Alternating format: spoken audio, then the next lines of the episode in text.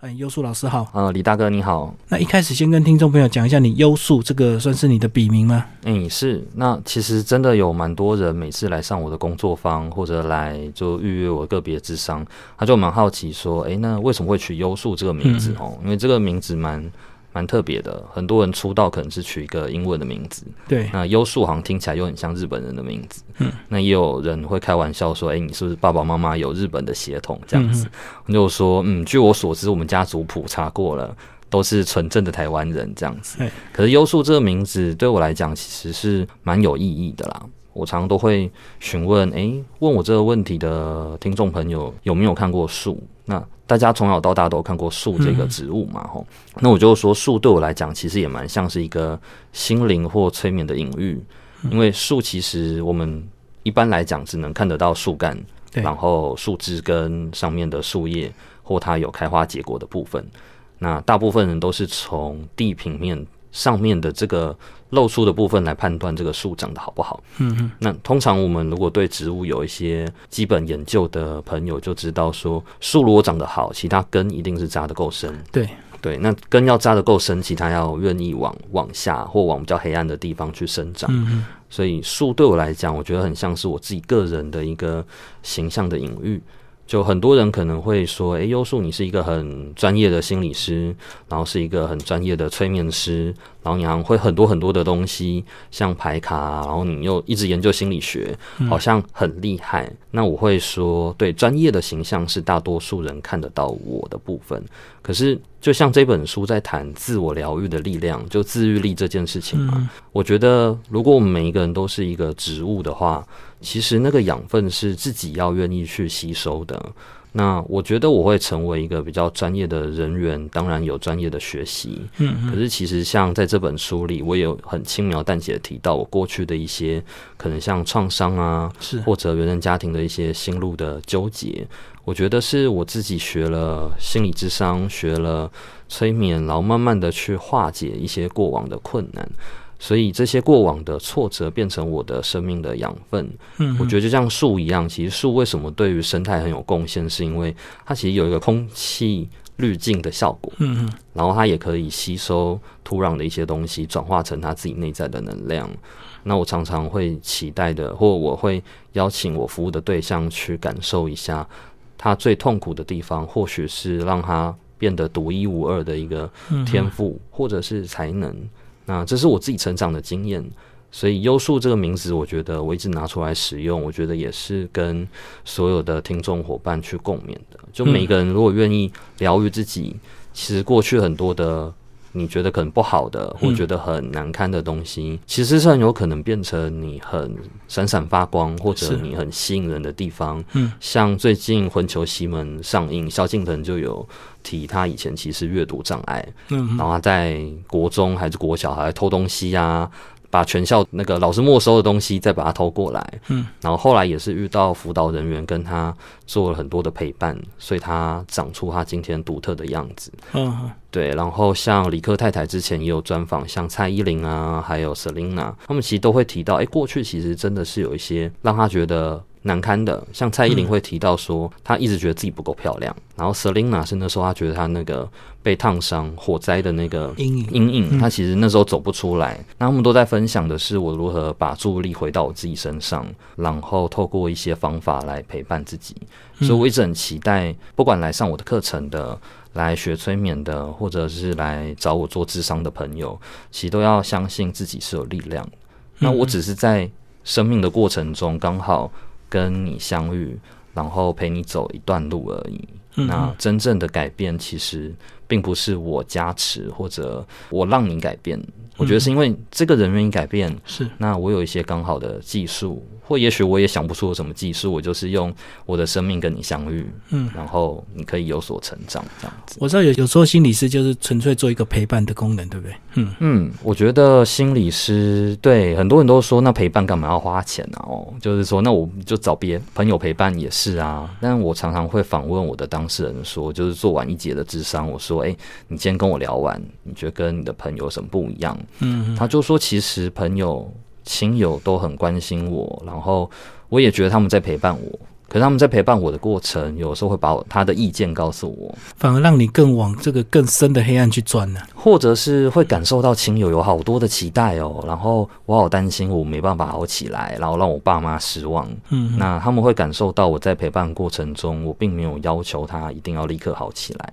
对，因为我觉得他已经有这个期待了。嗯，那我反而去陪伴他，看到的是，如果我这么用力、这么努力，那我没有好起来，会不会我有其他的需要是我没有看到的？嗯，搞不好其实是真的，我有另外一个我自己的需求，然后过不去。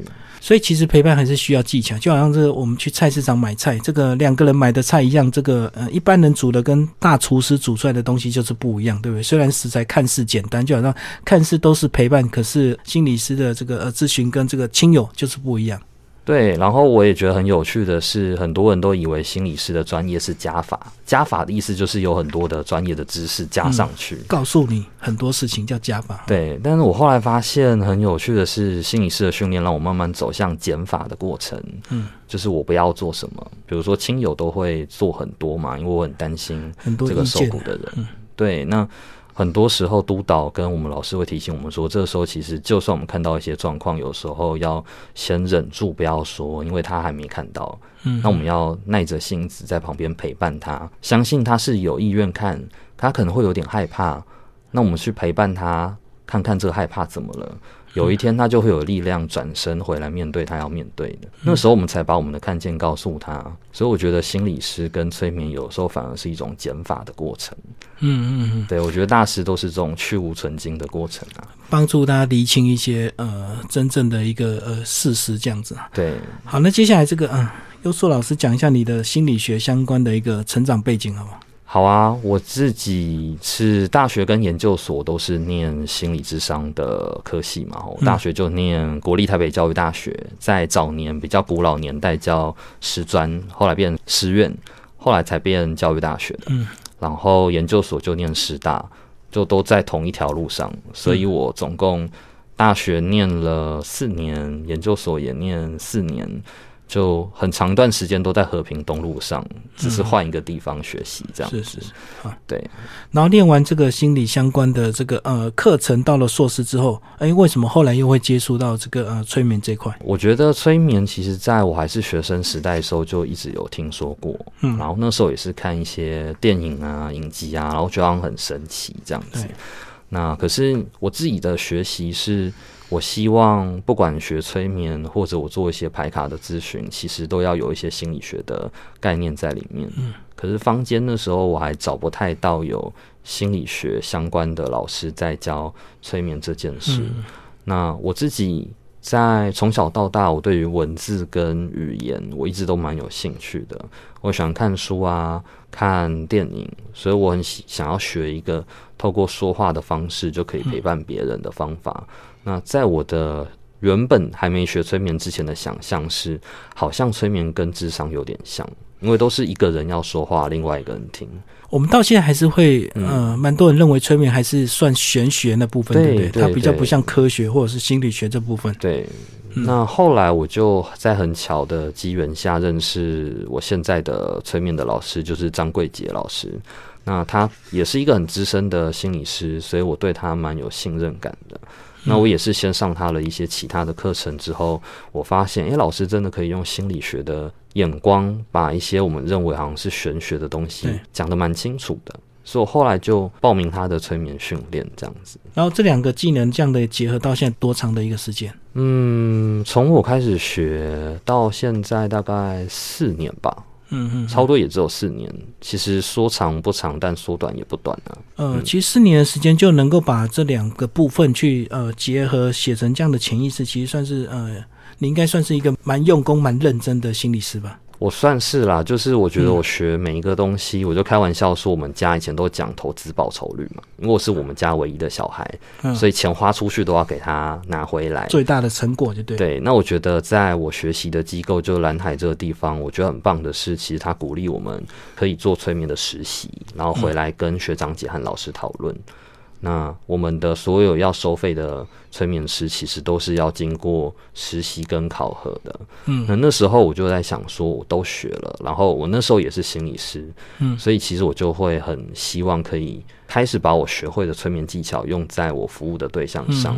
那我觉得让我很安心的是，因为老师说都可以找他讨论，所以我常常就是做完催眠，我就就会用 Line 或电话跟学长姐做做讨论。所以我觉得这四年来，其实算真的蛮扎实的，在不断的反复的使用。想要受催眠师的一个训练，本身还是有一些前提，对不对？不是一般人都可以学哈。因为我过去好像有看到，其实如果有不好这个心术不正的部分，其实还是会把催眠导向一个一些不好的行为，对不对？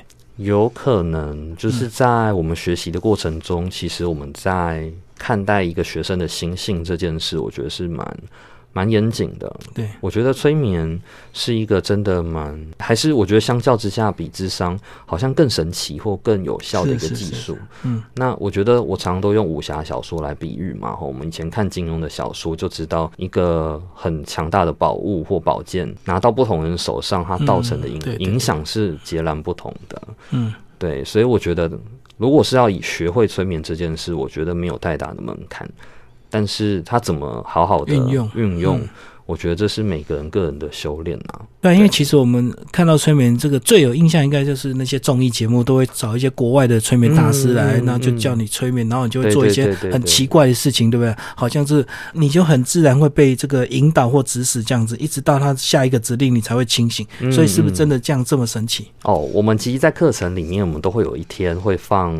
那个李大哥，你刚刚说那种国外催眠秀的影片，然后那时候其实我小时候是没有看过催眠秀的，但是后来在课程上看那影片，我比较可以了解啊，民众好像都会对催眠有一些比较负面的印象，嗯，因为那个舞台上看起来真的是有时候蛮神奇的，很疯狂啊，对对对，会叫起来叫你唱歌跳舞或脱衣服啊，但其实让人会觉得有点不太舒服。那我们后来都会说，技术的运用本身。是真实存在这些技术，嗯，那效果的部分，它做了比较多夸大的应用。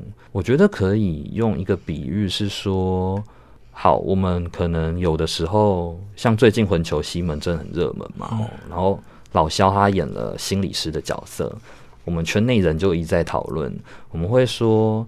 里面说的一些话或用的技术，我们心理师有时候真的也会用。对，那至于他能不能导出类似的效果，其实后来那个顾问有出来写了一篇文章说明嘛。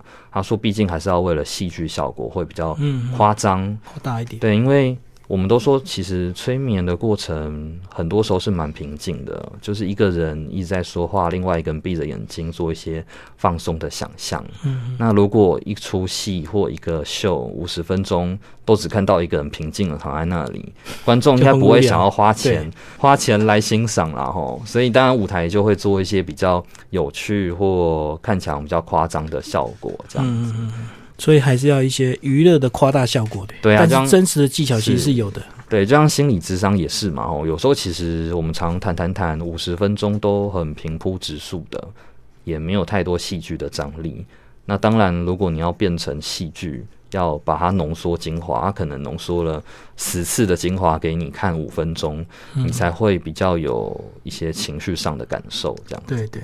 好，那接下来我们来聊这本书，好吧？这本书的章节设计你也非常用心哦，说它有一定的这个起承转合，对不对？嗯嗯嗯，对这个部分，其实我要很感谢，就是当初的编辑有提议，他有说，哎，我看起来每章内容其实有比较深的，有比较浅的，那我可能是不是写个前言，让大家比较了解这样子？那我觉得多数人，不管你有任何背景。先看第一章，应该都会觉得蛮有趣的。对，因为第一章就写了好几个催眠的电影的场景嘛，像催眠大师的开场啊，全面启动啊，或者是出神入化。就你不把它当成一个故事来看，然后你也会比较知道哦，催眠可能跟我的生活有什么关系这样子。那第二章大概是整本书里面比较专业一点的部分了，嗯，因为我还是希望这本书除了可以服务读者之外，有一些对于心理学有兴趣，甚至跟我是同样都是心理师的人，可以对催眠有一些更适当的认识。对，所以第二章做了比较多心理学术语的陈述，但我尽量就是用白话。比较，然后举一些例子的方法让大家了解。所以那时候我在书里面前面有写到，假设是一般民众要阅读第二章，你也可以先跳过，其实不会太有影响。是。那第三章就会开始来谈谈说，催眠可能对我们自己有什么帮助，然后在那一章就开始会有比较多自我催眠的练习。嗯嗯，然后第四章是在把除了对自己有帮助之外，我可以如何应用到跟我有关的情境里。对，像爱情啊，然后什么吃东西啊，原生家庭比较多的东西就放在第四、第五章这样子。然后第六章是那时候写到最后有一个突发奇想啦。因为很多人其实也会来问我说：“那我如果 我适不适合上催眠的课程？”嗯，因为坊间催眠课真的也不便宜。对，那对我后来发现，对大多数人，像我是专业人员，说我拿钱不手软啦。可是，一般民众，你说我我要花六到八天，然后花个四五万块，嗯那搞不好是我一整个月的收入。对，我要不要投资这个东西？那我就有写了一些你可以自我检视的标准，或者说原则啦。让你看看，诶，你现在是一时冲动，我们常有冲动性消费嘛，嗯。那其实我们蓝海都不鼓励这样，我觉得你们想清楚再来上，所以我就列了一些原则。那有很多人也会问我说，如果我要找催眠师，我有没有什么样的依据？尤其像我是在台北提供服务，嗯，可是很多人是在高雄啊，然后台南啊、屏东啊，他可能没办法上来找我，对。他有时候想要自己去搜寻催眠师，他又怕诶，这个催眠师会不会就是对他下一些很奇怪的指令？心术不正啊，比如说就叫你脱衣服这样子。对，就其实有些心术不正的催眠师真的是会有什么骗财骗色的啊。啊，尤其女性，其实如果一个人去人家工作室，嗯，我觉得难免都会有评估嘛。对，所以我就会再列了一些这样子的参考。所以我第六章比较多，就是做这样子的一个说明跟分享，然后也看，诶，如果说真的要找催眠师，或者你要成为催眠师，很多人会说催眠是不是很难学，是不是要有天分，跟学小提琴一样，错过那个时间就来不及了。哦，从小开始这样。对对对，所以我后来也写了说，诶，其实你可能有什么样的准备。会让你学习催眠是更容易的，但他并没有像小提琴说哦，你一定要从小开始学。那也有很多人以为催眠就是通灵，所以他一定要有可能神明保佑才可以来学。其实，在我们这里都会在跟书里有一些案例的解说啦，让大家清楚说，其实你就放轻松。而且生活里常常都有很多催眠现象，只是我们都不知道而已。哦，尤其一些商业广告也可能用催眠的一些手法，这样。对啊，广告最常啦，就像那个我们男人很多人喜欢开车嘛，哦，嗯，好，后来有观察过房车跟跑车的广告都是有精心设计过的。我们常常就说，如果是房车的广告呢，一定不会奔驰在山路上，因为后面有小孩，嗯，所以一定是要看起来是稳重的，然后。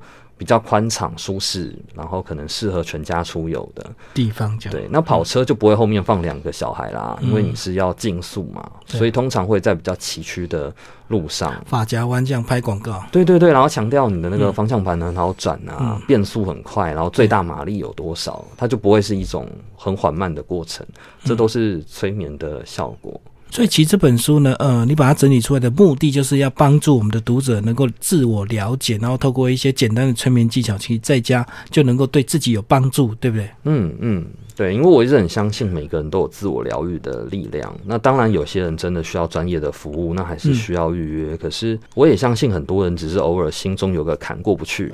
那也许你看看书，翻一翻，跟自己讲话，对你就过了。然后甚至你还可以就是增加一些对自己的认识。嗯，所以不仅他可以过他现在的难关，他还可以帮助他在下一次遇到困难的时候，他可以自己去穿越。嗯，这是我写书的一个用意啦。不过书名非常大的字叫潜意识治愈力啊，那是不是表示说催眠其实很多时候就是在跟自己的潜意识对话这样？对，我觉得催眠或很多的疗愈的方法，其实都跟潜意识是蛮息息相关的。但是很多人都会想说，那潜意识到底是什么嘛？吼，因为我们好像看不到，仪器也测不到。那我们常常会说，其实潜意识，潜意识很像是我们一个平常没有观察到的自己啦。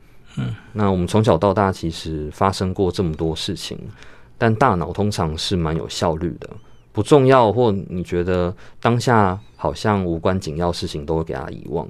嗯，所以我们潜意识里当然可能储存着一些我们过去的困难，但也储存一些我们过去顺利化解困难的方法。就是隐藏了很多秘密，可是都被暂时封闭在大脑里，因为它暂时用不到。对，那久了就遗忘，然后我们以为不嗯存在。对对所以其实透过催眠或很多我们静心冥想啊、正念，有时候都可以再找回这些东西。嗯嗯那我觉得了解潜意识很重要，是因为讲的更通俗一点，我觉得潜意识很像我们没有察觉到的习惯。嗯嗯像我分享一个例子是，我之前去南部，我阿姨邀我去开课，然后她就载我去开课的地方，她跟我边聊天，然后就边打了一个方向灯，然后就转方向盘，转完之后他就说：“哎呀，不对，我今天要载你去另外一个地方。哦，他习惯他本来的路线，对”他本来习惯的是他原本要去上班的路线，嗯那因为大脑暂时专注在跟我的谈话嘛，所以他就很习惯身体自动导航。因为平常我们上班如果有开车的朋友，应该也有这种经验。其实你都很熟了，你可以一边想事情，甚至停下来补个妆啊，干嘛，然后再骑上去。嗯嗯那潜意识的这种习惯，其实对生活有时候是很有帮助的。因为如果每天上班都要像第一次去上班一样全神贯注，其实蛮疲倦。嗯，所以久了习惯，我们就会进入自动导航。那可是也有一些比较负面的习惯呢，像是我们老一代的人都说赚了钱就要存起来，嗯，那这对老一代的人其实是很有价值的，因为那个年代大概也没有太多投资的方法对，而且最好有了钱存起来买房子买土地，是那时候最有保障。嗯对，可是现代人可能不是这样。但我发现很多现代人还是有一样的习惯，是因为我们从小听爸妈一直催眠我们，然后说钱一定要存起来哦，或者钱不要乱花哦，然后甚至要你想十年、二十年后你老了你该怎么办？对，那我觉得那也像是一种催眠的讯息，我们其实平常不会意识到，嗯嗯反正就听过去嘛，甚至我们会觉得很烦啊，爸妈不要再讲话了。殊不知，虽然觉得很烦，心里还是都听进去了。长大开始有第一份工作，你就会自动想说，诶，那我钱好像应该存起来、对，因为可能你听这些讯息已经听了十几年，所以它已经变成一个非常深刻的印象，去印在你的脑海里。虽然你嗯嗯嗯、没有感觉到，可是当你在做决定、做判断的时候，有时候无形中就被潜意识所影响。对对对，那我们就说潜意识其实这样聊起来其实蛮生活化的，因为我们几乎无所不在啊。嗯嗯嗯。嗯，所以很多事情潜意识就会出来帮助你做，不管是好的判断，或或者是这个害你做一些错误的决定，这样子。对对对，那像谈恋爱，现在大多数人都已经很有一个概念是说啊，我找对象可能跟我的爸爸妈妈是会有点像的。嗯嗯嗯，但是后来因为有越来越多心理师在谈这个概念，那我觉得它也跟潜意识很有关系，就是小时候的一些跟爸妈的互动都存在自己的心中。对，那个是爸妈幸福的一个状态。如果是爸妈这个很不幸福的话，你可能就会非常痛恨找跟爸妈相同的人。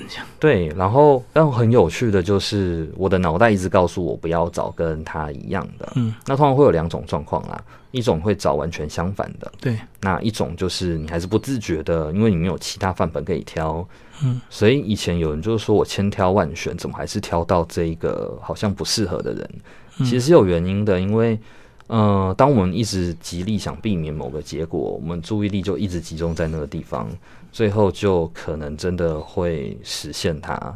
嗯，像小孩子，有的时候我们教他说：“哎、你不要碰这个东西。”下一秒呢，小孩就会自动去碰了。对因为我们说潜意识其实“不要”这个字会自动把它删掉，嗯嗯。只会留下后面的那个结果。你这样讲，我突然想到，我很多年前啊，我们一群朋友坐一台车，然后嗯我们全车人都看到说前面有一台闯红灯的这个测速照相，我们就全部的人都一直提醒那个驾驶不要过去，不要过去，结果他就直直开过去，所以他果然就被照了一张相。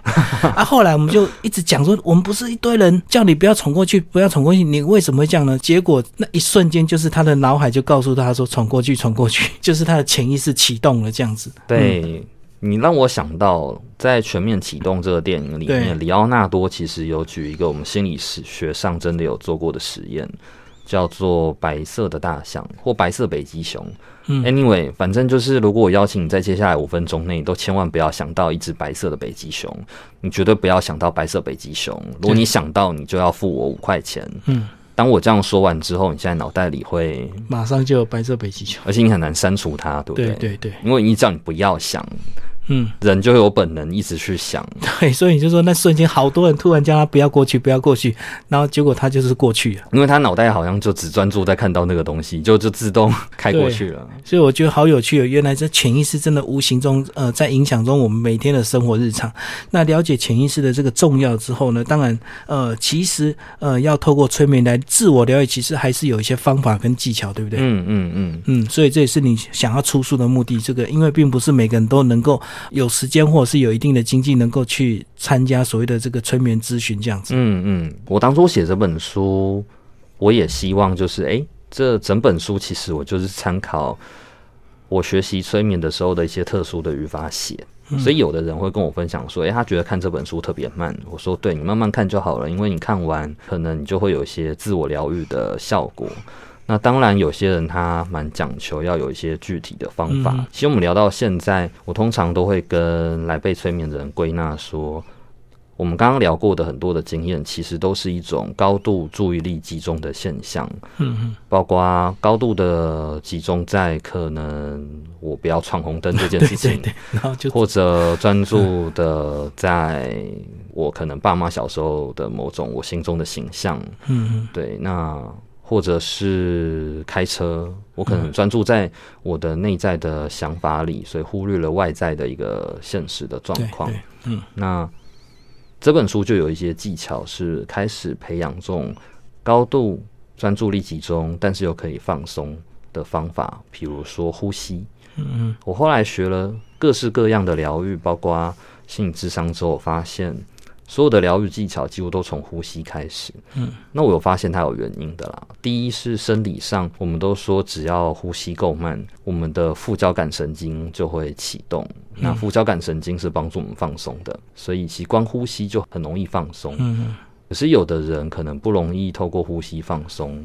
那在书里面就会谈其他不同的方法，比如说是不是加一些视觉的想象吗？嗯，或者是加上一些身体的动作吗？嗯。那很多人会觉得光呼吸无法放松，是因为脑袋中有太多的思绪。那我里面就提供一些有一点像正念的那种身体扫描的练习，比如说你开始把注意力集中在头啊，然后接下来来脖子啊、肩膀啊，然后一路观察。那我有发现，人的注意力如果可以尽量导向身体，你就会对于放松这件事特别有感受。嗯，因为身体比较容易感觉嘛，我哪里紧紧的，这是最容易感觉。放松比较像一种心情，心情比较捉摸不定，可是抽象。对，可是如果我真的觉得我肩膀可以松下来，我心情也会比较愉快嘛。嗯所以我在里面就尽可能用一些不同的方式，然后也有录了四篇催眠引导语，因为有些人可能是属于操作学习型的，他要真的听、真的做，就有些人是听觉型的。对对对，那我就觉得，哎，那就提供四篇不同的稿子，然后录，有的十分钟，有的二十五分钟。那有些是让你放松，有些是让你睡前可以好好睡觉，有些就是透过我的声音引导你去练习呼吸的方法。嗯嗯，对。所以你这本书其实适合这个缓慢的阅读，对不对？它并不是所谓的工具书，马上就提供你一些技巧，叫你叫步骤这样一二三，然后马上就得到这样快速的效果。对，可能跟我自己对于人的成长的相信有关。就我觉得，任何人的改变通常都不像电影里演的一样，是一种忽然顿悟，然后大彻大悟，从此人生戏剧化的改变。我相信人其实每个人都有他独特的学习跟成长的方式。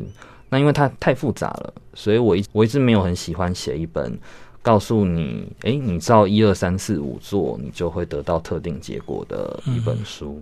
但我把人可以改变的原则尽可能的归纳出来，然后让读者可能看了之后，依照这个原则，根据你的个性，你可以有自己的方式。这比较是我写这本书的初衷啊。所以，其实，在整个这个阅读的过程呢，也许并不一定是这什么什么技巧让你帮助你自己，反而是在里面的一些文字或者是一些特殊的一些情境，呃，你无形中疗愈你自己，对不对？对，就是可能因为我是独生子，我很习惯跟自己讲话。嗯，那我发现跟自己讲话，如果他可以有一些比较建设性的内容，其实有时候自己就会改变了。嗯，然后我的这本书，其实我也希望读者在看的时候，其实偶尔可以停下来想一想。嗯，我自己有收到一些读者的回馈，让我蛮惊讶的是，他说看了某一章，他就会回顾，比如说爱情的，嗯，然后他看一看，就忽然想整理了一下他自己的爱情经验，他就忽然有一些发现，哦，然后他就觉得，哦，那原来我可以做点其他不同的选择。找到自己的问题，对，那我觉得这蛮棒的，因为我并没有告诉他应该要怎么想，可他透过他自己的阅读，他找到自己的方向。那我觉得这对他来讲也会是更有帮助的，因为方法是他自己想的，然后他该想什么，他怎么样可以转念，也是透过他自己的努力。而且他想通的这个方法一定是属于他独一无二的一个方式，所以一定是效果会非常好的。对，因为他并不是我告诉他，他反而会觉得，诶，对，这是我自己找到的。他也是更有信心，发现原来我有力量改变我的亲密关系。所以其实这本书呢，就像这个我们的优树老师讲的，它并不是要你这个从头到尾一字一字慢慢读下去。其实呢，它是可以跳着读，它是可以随着随着你的情境去读的。对，甚至在读的过程，你也可以搭配一些你自己的一些能够让你放松的一些习惯，比如说喝个茶啦，喝个咖啡，或者是放个音乐，这样子慢慢的读。那其实呢，呃，在最后它还是呃，如果你没有办法这么具体去想出一些呃方式能够改变，其实在每个章节还是有一些练习，对不对？嗯嗯嗯，对，要透过这些练习，能够找到呃，对于你自己更好的一个方式。是是。嗯那我觉得练习有些就会我会加注说，诶，这个练习可能有助于后面的一些练习。那有些是如果没有加注，或许你可以选择就是你熟悉的、你喜欢的可以先做这样子。嗯嗯。它并不见得一定有标准的操作的顺对序。，我觉得练习很重要，因为有点像我们在看一个绘本呐、我们如果看绘本，因为它文字很简单，图案很简单，你看过去没几分钟就看完了。可是如果你自己试着把它读出来，或者是加入你的情绪，或者是加入你想要针对的对象，你是念给自己的小孩，或者是念给一些呃学校的一些学生，诶，那又是完全不同的感受。所以读出来跟看在眼里真的是不一样诶。对，而且李大哥你这么讲，我就想到，搞不好读者也可以有一个有趣的方式，嗯是两个朋友，然后互相念一段对方想听的。对，互相念就对。嗯，所以当因为我自己念，我觉得会有一个效果，听另外一个人说也会有另外一种效果，所以我觉得就是听众朋友也不妨找一些你信赖的朋友，就很像是扮演催眠师跟被催眠的人，那你可以说互相练习啊，嗯，对啊，就诶，我想要再听你念哪一篇给我听，然后另外一个人就可以慢慢的念给他听，搞不好会有不同的经验。我觉得有亲密关系的这个呃夫妻跟这个男女朋友都可以互相练习。嗯嗯，嗯搞不好会增加彼此的亲近感、啊。而且，假如你这个够放松、够专注的话，搞不好真的无形中你就真的会进入另外一种状态，对不对？嗯嗯，这是我们生活中蛮常有的啊，就是每个人都有，比如说在运动，或也许是在洗澡，或画画，或欣赏一场音乐会的时候，会有那种很专注但浑然忘我，然后很放松的那种经验嘛。我们心理学说这叫高峰经验，嗯嗯对，这跟催眠里面的一些状态是有点像的。嗯。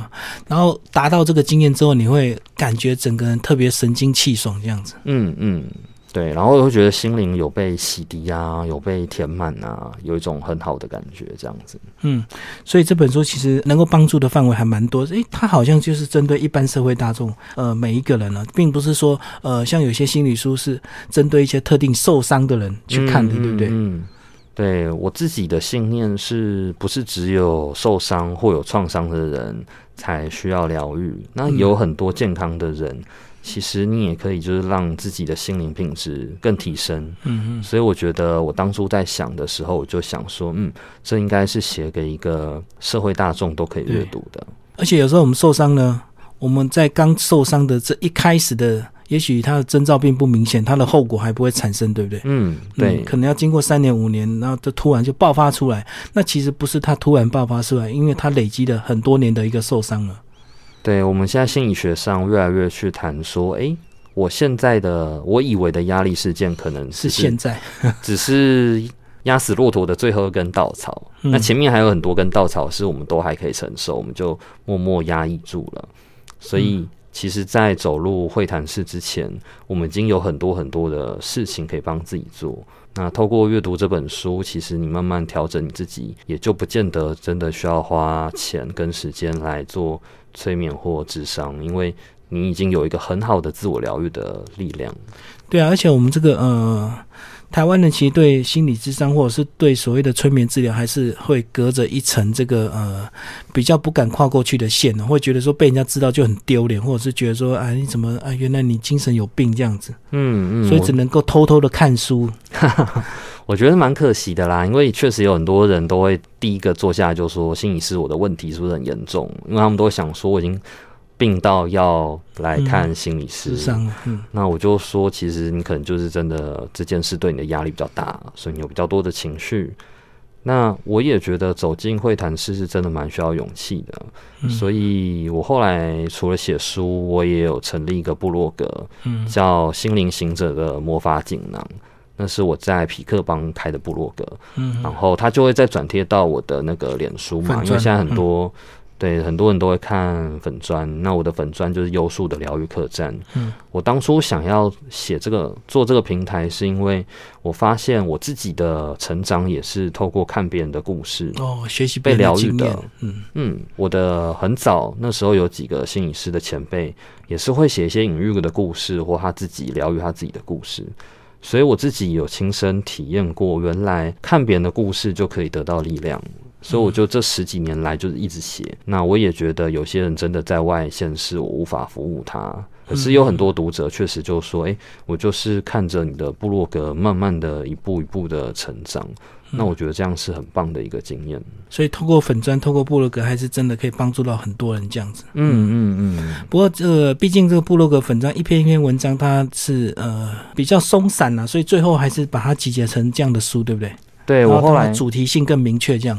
对对对，我后来有发现写书跟部落格真不太一样。对啊，我写了那么多部落格，我那时候以为写书蛮容易的，后来发现书其实要有一个更精准的结构。嗯，所以我觉得这本书很多人就说，嗯，好像看起来文字是真的蛮精炼的。我说对，因为我就是会反复的修，修到一个诶前后可以呼应，然后阅读比较舒适的一种方式。所以我觉得这本书还是算我这十几年来的精华。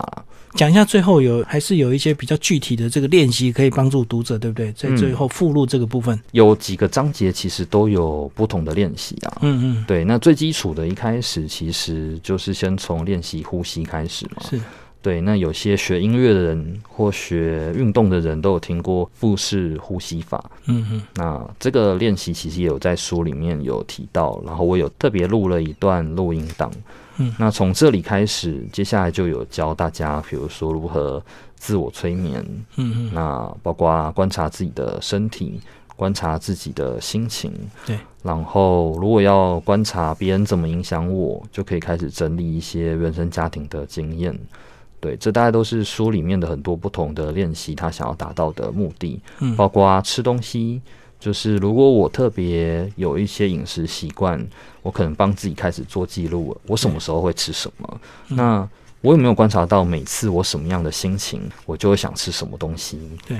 然后我也提了一些方法，是当开始发现之后，练习说：哦，我脑袋中如果出现要吃这个东西，我可能先去做另外一件事情，三十分钟回来，看看这个念头还在不在？是。如果不在，它可能是一种情绪性的进食，过了就好。对，过了就好，你就忍耐一下。对，那当然也有些人出席没办法忍嘛，我就提供另外一个方法，说那你吃少一点，因为这个方法我具体用过，比如说吃洋芋片，本来要吃掉一包，那我现在可能吃半包。就吃完之后，我觉得我的头脑可能比较有被满足，我的情绪有被满足，就不会吃到过量。所以对于正在瘦身的人，里面有一些练习。我觉得应该会蛮有帮助的。其实这种情境有点像你这个呃，如果进入一个购物商场，这个被这个销售人员一直催眠、一直催眠、一直叫你买的时候，那当下你会觉得好像非买不可，对不对？对。可你等你冷静绕了一圈回来之后，你就觉得这东西本来就可有可无，你就不会想要回头再去买。对，所以这也是李大哥，你举的例子很好，这是冲动型消费典型的催眠术，就是一直促销。那我们常常都说，你可以说我再考虑一下，然后你走出去吹吹风，让自己冷静一下。很有可能你会忽然觉得也没有必要买，对，那个东西并不是这么这么强烈的被需要这样子。对，像我就真的今年有一个经验，就是我的电脑有一些小小的状况，嗯，那时候我很想把它换掉，后来我朋友就说，可是因为我要再换的是 Apple 的电脑，他就说这蛮贵的，你要不要再考虑一下？你是不是真的有需要？我真的后来就想了一下，我想说好像就将就继续用，也不用换，所以我就省了四万块吧，三四万块。因为可能当下有点状况，让你气的想要这个换一台新的，可是其实并不是这么严重，就对了。对，因为那时候真的情绪一来就想说，我换掉就很舒服嘛，嗯，就就真的很想换。然后我朋友就跟他阻止我，那我觉得他这样的提醒其实蛮好的。对啊，换掉你就要承受这个账单来的那个后果，就对了。然后又有两台对电脑，这个旧的又还没坏掉，那新的呢不用又很可惜。对对，嗯，好，那最后这个呃，优素老师帮我们总结你这本书好不好？这个呃，最后再给我们读者一些提醒。然后如果在呃书里遇到什么问题，是不是也可以在你粉专去跟你做一些互动？嗯嗯，对，我觉得其实觉得很重要，就是每个人都可以相信我自己才是我自己生命的主人。嗯所以所有的方法都是在帮助我们拿回本来我自己就拥有的力量，而不是靠可能喝符水啊，或者催眠师或另外一个专业的人把你身上的痛苦拿掉。这些东西都是我们自己本来就可以去转化。嗯我觉得这是我写这本书想跟读者分享最重要的观念。然后第二个观念就是催眠的现象跟生活其实息息相关，是所以不需要太害怕或担心催眠会怎么样，因为在还没找催眠师之前，我们每一个人都很常自我催眠。而且我们常常被一些外在因素催眠，就对。对，比如说礼拜五就会比较轻松，礼拜一要上班，礼拜天晚上就很痛苦。那那一定要考上北一女、建中，你才会有前途。对，或者我一定要如何如何才可以出人头地。嗯嗯其实没有催眠师告诉我们这些东西，我们还是都听进去了。反而找一个催眠师把这些东西调一下或删除，嗯，我们生活可能会比较轻松。是那当然，如果看了书有一些好奇或疑惑的话，也还是可以就是用脸书的讯息去优素的疗愈客栈，就询问一些看不懂的地方。嗯那当然，如果我觉得愿意的话，最好就是可以来做一次的催眠或咨询啦，嗯可能会比较容易。而且透过买书呢，其实还是有机会去体验一堂课程，对不对？帮我们介绍这堂课程的一些特别的地方。好啊，这个听众读者其实是要很感谢出版社，因为出版社大力的邀请我。